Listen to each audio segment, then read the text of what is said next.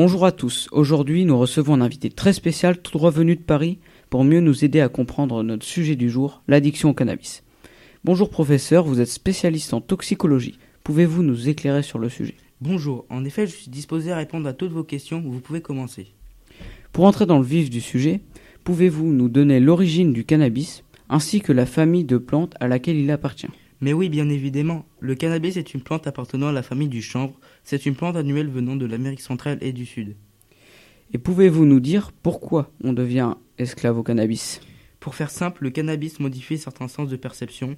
En général, les effets ressentis sont ceux d'une légère euphorie accompagnée d'un sentiment d'apaisement. Les consommateurs cherchent à retrouver leur état de rêve et deviennent donc alors dépendants au cannabis. Mais elle peut également engendrer un malaise. Le cannabis stimule la mémoire, la concentration et même la perception de ses consommateurs.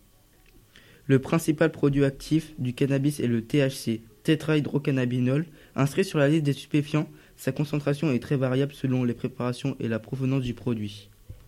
Merci professeur. Écoutons maintenant le témoignage d'un fumeur de cannabis, reportage de BFM TV.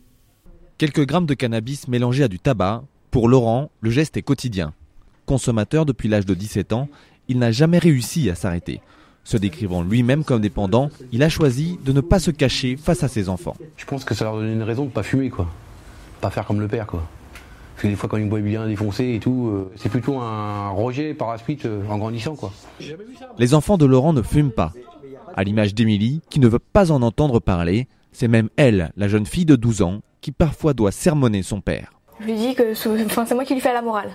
Mais je lui dis tout souvent qu'il va perdre beaucoup de neurones parce que déjà je lui dis que t'es, euh, c'est pas très intelligent tout ce qu'il fait. Euh, Lui, tu vas, tu vas- quand tu vas perdre beaucoup de neurones, tu vas même plus savoir comment je m'appelle.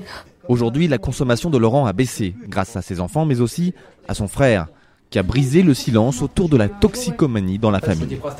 Ouais, mais la consommation était vraiment trop régulière. Dans la famille, personne disait rien ouvertement. Et c'est vrai que quand j'ai mis le problème sur la table, tout le monde, en fait, tout le monde me regardait comme un martien, quoi. Euh, En fait, j'aurais même pas dû le dire.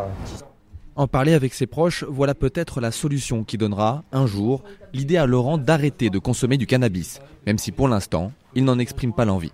Très bien. Merci à tous et à toutes d'avoir suivi notre émission et merci à vous professeur d'avoir répondu à nos questions. Ce fut un plaisir. Au revoir. De rien, au revoir.